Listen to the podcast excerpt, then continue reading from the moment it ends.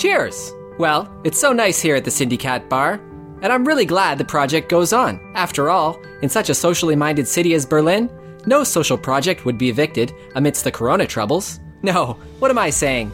In such a socially minded city as Berlin, no social project would be evicted ever. Nope, they don't care about either of those things. Our collective bar syndikat has received an eviction date for August 7th. Bloody hell!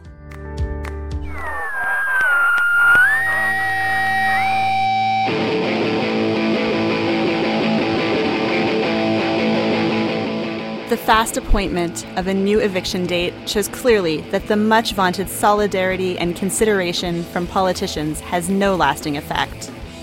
It's about getting all of the machinery to work again, including processes of marginalization. This could be the first eviction after the lockdown, but it won't be the last. Liebig 34, Potse and Meuterei are also in acute danger. And generally speaking, we have countless people, small businesses, and social projects who, after the loss of their jobs, short time, and the lockdown, are facing an uncertain future.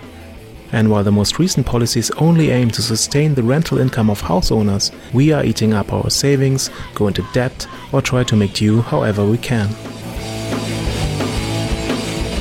But one thing will be the same as before the pandemic our common and resolute resistance in solidarity against this eviction and for the long term preservation of Syndikat. The corona pandemic has shown us one more time that Neukölln and Berlin do not need less spaces like Syndikat, but much more. Spaces where people are welcome regardless of income, social status, the color of your skin, your gender, or sexual identity. Spaces that are active in their neighborhoods and spaces where those social networks can be created and maintained, which are even more important in times of crisis. Take the day off on August 7th, come early in the morning and in large numbers to the Schillerkiez neighborhood. Stay updated with news and announcements over our many information channels. Think about how you are able and willing to participate at the protests against the eviction, on the day of the eviction, and of course, before. Every action counts, and all forms of action are appreciated. To close, all important info at one glance.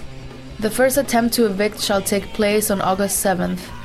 Get your infos from syndikatbleibt.noblogs.org, where you can also join a newsletter, or at Twitter under at syndikat44, as well as over the Telegram group that can be joined over the link t.me slash syndikat44. Get off the defensive. Syndikat stays. We all stay.